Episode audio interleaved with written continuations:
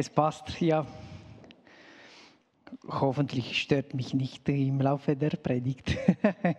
ich lasse das hier. Ja, wie Sie, na, wie Sie, wie ihr gehört habt, heute bin ich der Prediger und der Kanton, Kantor. Beide, beide mache ich. Und ja, Evi hat sich geäußert und hat sie gesagt, vielleicht nächstes Mal äh, wäre gut, wenn du auch die Moderation übernimmst.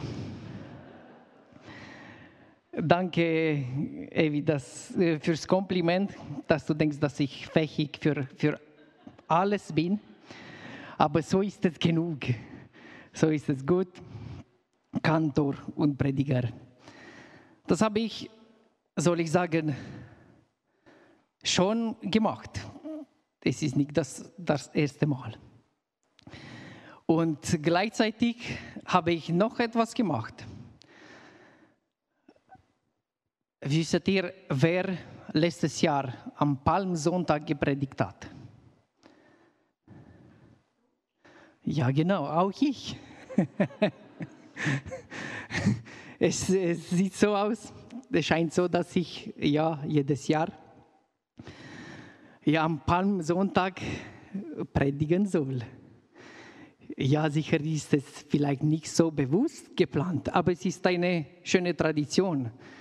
Es fordert mich, neue ja, Gedanken, neue Sachen in der Bibel zu finden und zu studieren über den gleichen ja, Text oder verschiedene Texte, die über den Palmsonntag diesen Einzug von Jesus in Jerusalem sprechen. Und ja, ich habe mir überlegt, es könnte sein, dass ich einfach die gleiche Predigt predige. Merkt jemand das? Ein paar Pfarrer und Prediger haben das schon gemacht in anderen Ländern so. Sie haben nach Jahren probiert, die gleiche Predigt zu halten, um zu sehen, ob die, ob die Leute das, das merken. Aber heute habe ich das nicht riskiert. Sicher hätte sich Rafi gemeldet. Oder, oder viele andere. Und ich bin froh für die Erinnerung. Letztes Mal habe ich von Johannes Evangelium gesprochen. Johannes Evangelium, der König auf dem Esel. Das war der, der, der Titel letztes Jahr. Und dieses Jahr werden wir von Markus Evangelium etwas hören. Und ich lade euch ein, einfach den Text zu folgen, zusammen mit mir. Ich lese von Markus Evangelium, von der Zürcher Bibel. Markus Evangelium Kapitel 11, 1 bis 11.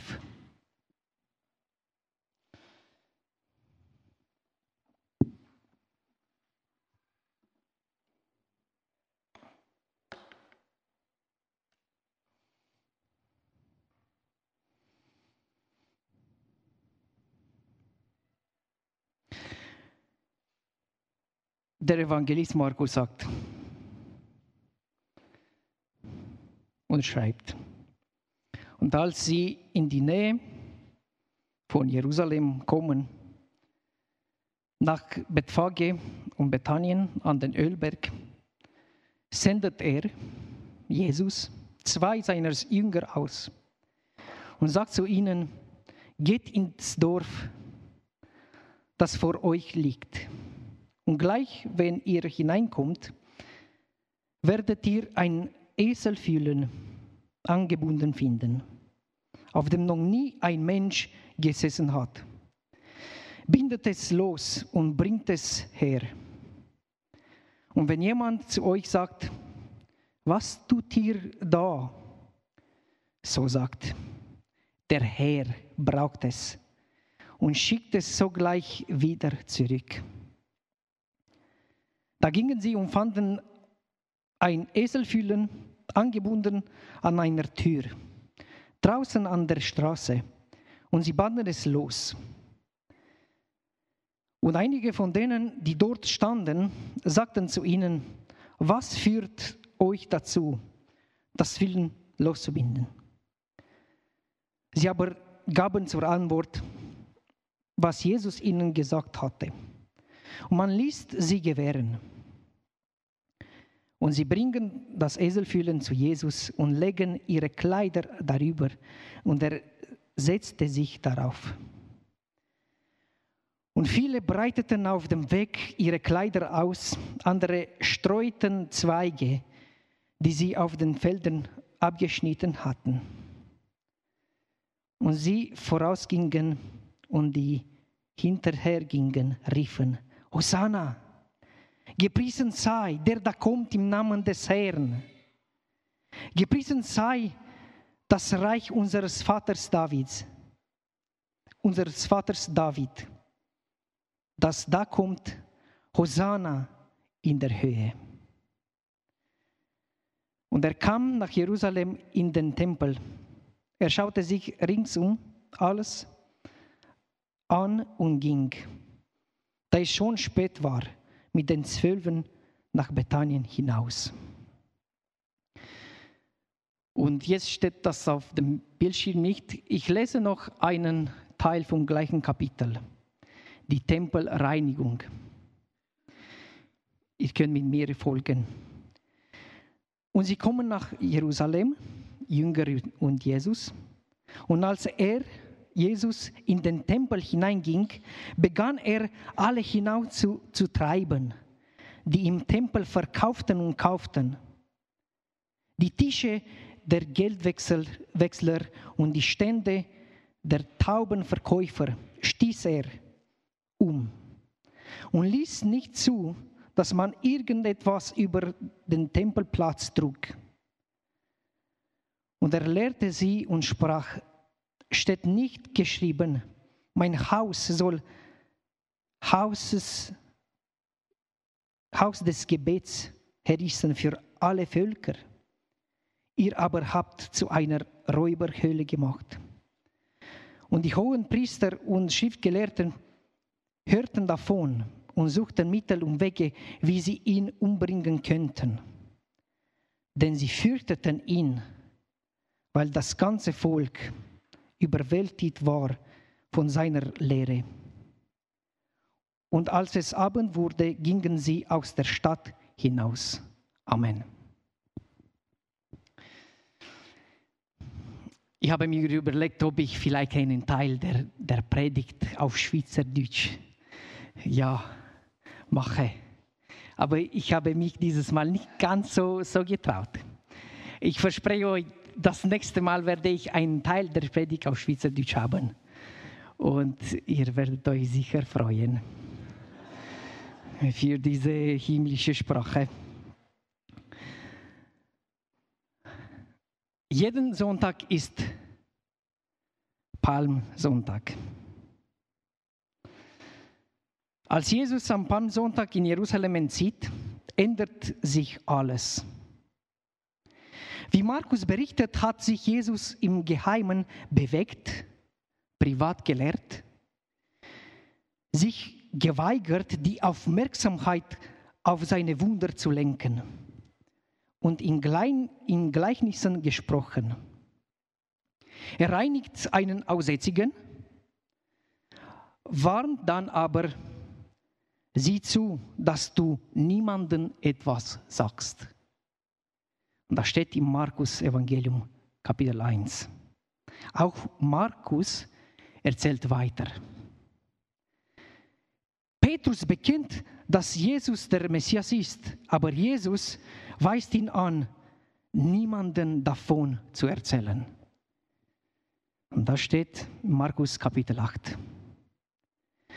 Und nach der Verklärung Jesu auf dem Berg, wo Elia und Mose Jesu und den Jüngern erschienen und sie sprachen mit Jesus, nach dieser Verklärung Jesu gab Jesus den Jüngern den Befehl, niemanden zu erzählen, was sie gesehen hatten, bis der Menschensohn von den Toten auferstehen würde. Und da steht in Markus Evangelium Kapitel 9. Es ist eine Anti-Ruhm-Kampagne für Jesus. Er wollte keinen Ruhm haben. Und wie Markus hier das zeigt, ist sehr deutlich. Ja, oder man kann sagen Anti-PR-Kampagne. Anti-Ruhm-Kampagne. Jesus hat nicht die Machtzentren Israels aufgesucht. Er war im verachteten Hinterland von Galiläa und am Rande des Landes. Er ist überall hingelaufen, immer in Bewegung, aber immer zu Fuß. Er kommt von Bethphage und Bethanien her zum Ölberg,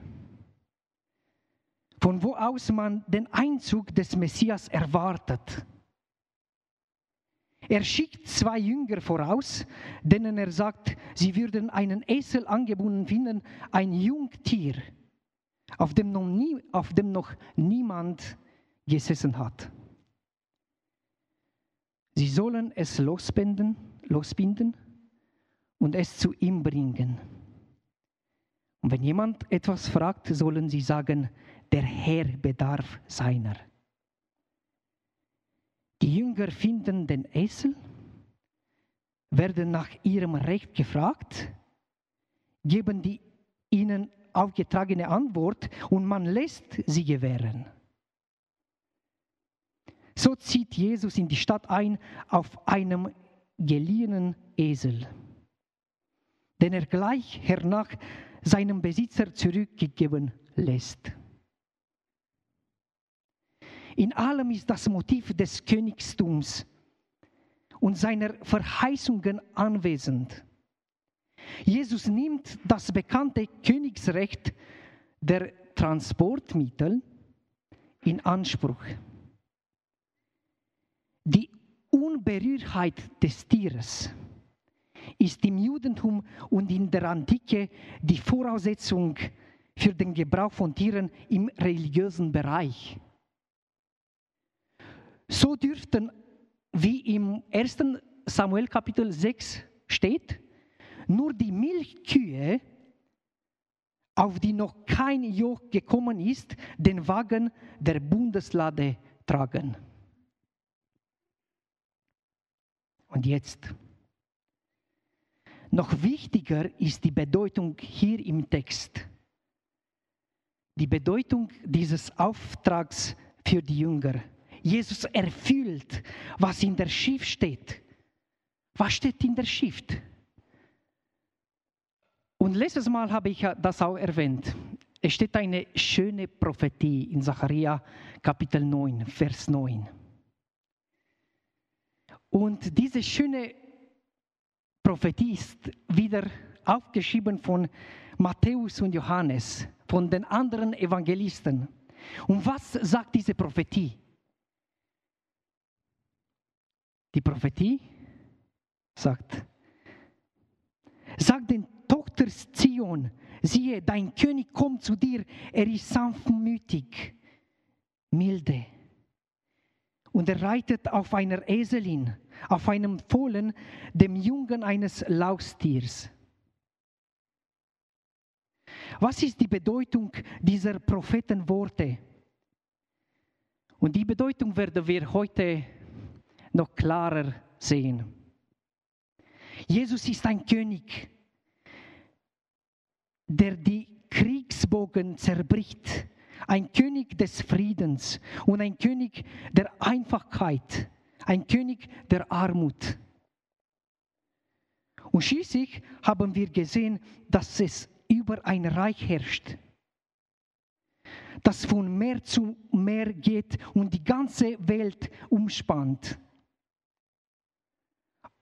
All das konnte damals nicht gesehen werden, aber in der Rückschau zeigt sich, was verborgen in der prophetischen Vision sich nur von fern andeutete, was lernen wir von hier?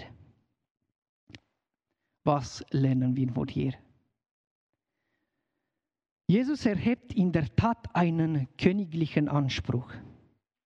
Er will seinen Weg und sein Tun von den Verheißungen des Alten Testaments her verstanden wissen, die in ihm Wirklichkeit werden. Das Alte Testament spricht von ihm und umgekehrt. Er spricht vom Alten Testament. Das war die Schrift für ihn damals. Er handelt und lebt im Wort Gottes, nicht aus eigenen Programmen und Wünschen heraus. Er machte genau, was in der Schrift Gottes steht. Er hält sich genau an das, was Gottes Wille, was Gottes Wille ist. Sein Anspruch gründet im Gehorsam gegenüber dem Auftrag seines Vaters. Was in Zacharia 9 steht, schließt ein Krieg gegen die Römer aus. Jesus baut nicht auf Gewalt, er leitet keine militärische Revolte gegen Rom ein. Seine Macht ist anderer Art. Es ist die Armut Gottes, der Friede Gottes, indem er die allein rettende Macht sieht. Und die Frage für uns heute lautet so, wie handelst du und wie handle ich im Umgang mit dem Wort Gottes? Jeder kann sich heute fragen, lebe ich und handle ich im Wort Gottes wie Jesus? Ist mir die Bibel wichtig oder handle ich lieber gemäß der Änderung unserer Kultur oder unseren Zeiten? Für den heutigen Trend der Gesellschaft ist das, was in der Schrift steht, nicht mehr von großer Bedeutung, besonders für unser Handeln. Und das ist vielleicht familiär für euch. Ihr habt vielleicht gehört, dass manche Leute sagen, ja, was, was hier steht in der Bibel, ist nicht mehr von großer Bedeutung für mich weil ich jetzt anders handeln möchte. Man wird beauftragt, mehr durch Gefühle und eigene Intuitionen zu handeln. Wie sieht es bei dir aus? Sind dir eigene Programme und Wünsche wichtiger als der Wille Gottes? Oder ist der Wille Gottes alles, was du umsetzen willst? Und heute hat man nochmals diese Möglichkeit, sich zu engagieren und zu sagen, Gott, ich möchte nichts mehr tun als dein Wille. Ich möchte jedes Mal dein Wille tun. Aber dieser Wille Gottes entdecke ich in der Schrift, in der Bibel. Zeig du mir, was du mit mir möchtest. Und wenn wir in der Schrift lesen, ist es klar. Lebst du im Wort Gottes wie Jesus? Lebe ich im Wort Gottes wie Jesus? Und mein Gebet für ja, jeden hier, für jede hier, ist, dass wir weiter viel, viel Wert auf der Schrift legen, dass wir im Wort Gottes leben, wie Jesus. Er hat die Prophetie gewusst, gelesen, die Prophetie war über ihn und er hat so gehandelt. Und er zeigt uns wie. Palmsonntag, das ist kein Geheimnis. Er sieht in Jerusalem, er zieht in Jerusalem ein nimmt den Beifall der Menge entgegen und geht geradeswegs auf den Tempel zu. Er reitet auf einem Eselfühlen thronend, während die Jünger einen Teppich aus Kleidern und Ästen auf seinem Weg legen. Es ist wie ein Stück öffentliches Theater. Eine selbstbewusste Erfüllung der Prophezeiung von Zachariah 9. Jesus Stunde ist gekommen, eine Stunde der Konfrontation, von der er weiß, dass sie zu einer Verhaftung, seinem Prozess und seinem Tod führen wird. Bei all dem Spektakel seines Auftritts ändert, endet der Palmsonntag mit keinem Höhenpunkt. Er wird zum König ausgerufen, aber es gibt eine Krönung. Es gibt eine Krönung? Nein. Es gibt keine Krönung. Es gibt keine Salbung. Er betritt den Tempel, schaut sich um und geht dann leise weg, um wieder in Bethanien zu übernachten. Doch während sich die Ereignisse in den folgenden Tagen entwickeln, wird es klar, dass der Palmsonntag nicht ohne Wirkung bleibt.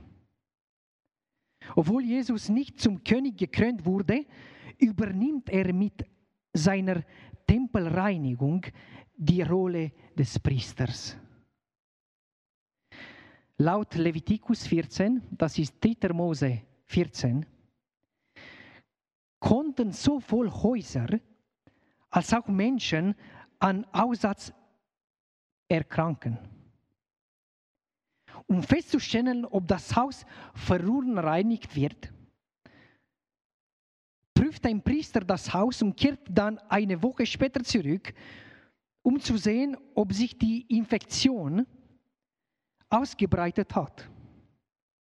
Und schließlich, wenn das Haus aussätzig ist, muss er zerrissen werden, seine Steine und seine Balken und den ganzen Lehm des Hauses, sagt es Mose im dritten Mose, im Levitikus. Und Jesus macht das Gleiche hier. Wie mit dem Aussatz. Jesu Besuch im Tempel ist eine priesterliche Prüfung. Und als Jesus am nächsten Tag zurückkehrt, findet er seine Schande, eine Schande vor. Der Tempel soll ein Haus des Gebets für alle Nationen sein. Jesus aber behauptet, dass die Juden den Tempel in ein sicheres Haus für Räuber verwandelt haben. Diesmal handelt Jesus dramatisch, indem er die Tische der Geldwechsler umstößt und sie hinaustreibt. Einige Tage später, als er auf dem Ölberg steht, warten seine Jünger, dass bald kein Stein auf dem anderen bleiben wird, der nicht herausgebrochen wird. Der Tempel war zu einer heiligen Kuh geworden. Besonders für diejenigen, deren Lebensunterhalt von Opfer, Opfersystem abhing. Jesus sagte, dass diese Institution trotz der Fassade der Frömmigkeit und Heiligkeit unfruchtbar ist. Deshalb fordert er es heraus. Er zeigt, dass religiöse und politische Korruption ihren Preis hatten. Und die Machthaber mochten das nicht und versuchten hinterher ihn zu vernichten. Aber sie konnten den Sieg nicht einfach haben und erringen. Der Sieg gehört Christus. Der Sieg gehört Christus, weil er den Tod für immer besiegt hat. Hosanna, gepriesen sei, der da kommt im Namen des Herrn. Hosanna in der Höhe. Mit diesem Lied erkennen wir an, dass Jesus der König zu uns gekommen ist. Jesus der König ist auch Jesus, der prüfende Priester, der kommt, um den Tempel des Geistes zu untersuchen, der seine Kirche ist. Wenn er feststellt, dass wir sein Gebetshaus in einer Räubenhöhle verwandelt haben, wird er unser Haus für verwüstet erklären und unseren Leuchter entfernen. Viele Christen schweigen heute über Bosheit, kulturelle Lügen oder den Druck des verdrehten Wertesystems dieser Welt. Lass uns nicht solche Christen sein. Lass uns die Flamme der Liebe und der Wahrheit Jesu tragen. Lass uns seinen heiligen Namen auch im Leiden tragen, bis seine Herrlichkeit in uns Gestalt annimmt. Jeder Sonntag ist Palmsonntag. Wir begrüßen Jesu mit Freude und Ehrfurcht. Und darum möchte ich uns weiter erinnern. Wir haben gesehen, was das bedeutet, was er gemacht hat am Palmsonntag. Und dann haben wir gesehen, wie er die Tempelreinigung machte. Da, damals war dramatisch, aber er hatte die Autorität. Er konnte das machen, weil er der wahre Priester war. Und er ist der wahre Priester für uns auch. Und was ich hier gesagt habe, ist nicht nur ausgesprochen und dann gehen wir und irgendwann vergessen wir das. Wir möchten das wirklich merken, dass unser Gott, unser Jesus Christus uns prüft. Er prüft den Tempel des Geistes, er prüft unsere Kirche, er prüft uns. Und er möchte sehen, was in uns steht. Und darum ist es wichtig, ja, im Gottes Wort zu bleiben, Gottes Wort zu lieben, aber auch unser Haus zu reinigen, wenn es Reinigung braucht. Und wir wissen, dass, dass Gott uns liebt sehr aber er sagt uns auch die Wahrheit. Und so können wir auch handeln weiter. In Liebe und Wahrheit. Und an diesem Sonntag, wenn wir ja viele schöne Lieder haben über den Palmsonntag und, diese, und diesen Einzug Jesu in Jerusalem, wir können vielleicht jeden Sonntag so denken und feiern und uns fragen, ja, wieso ist Jesus gekommen? Er, er wollte unser Tempel bauen, einen anderen Tempel. Er hat das gebaut und darum feiern wir es. Darum sind wir, sind wir hier und wir sind nicht irgendwo anders. Jeder Sonntag ist Palmsonntag. Amen.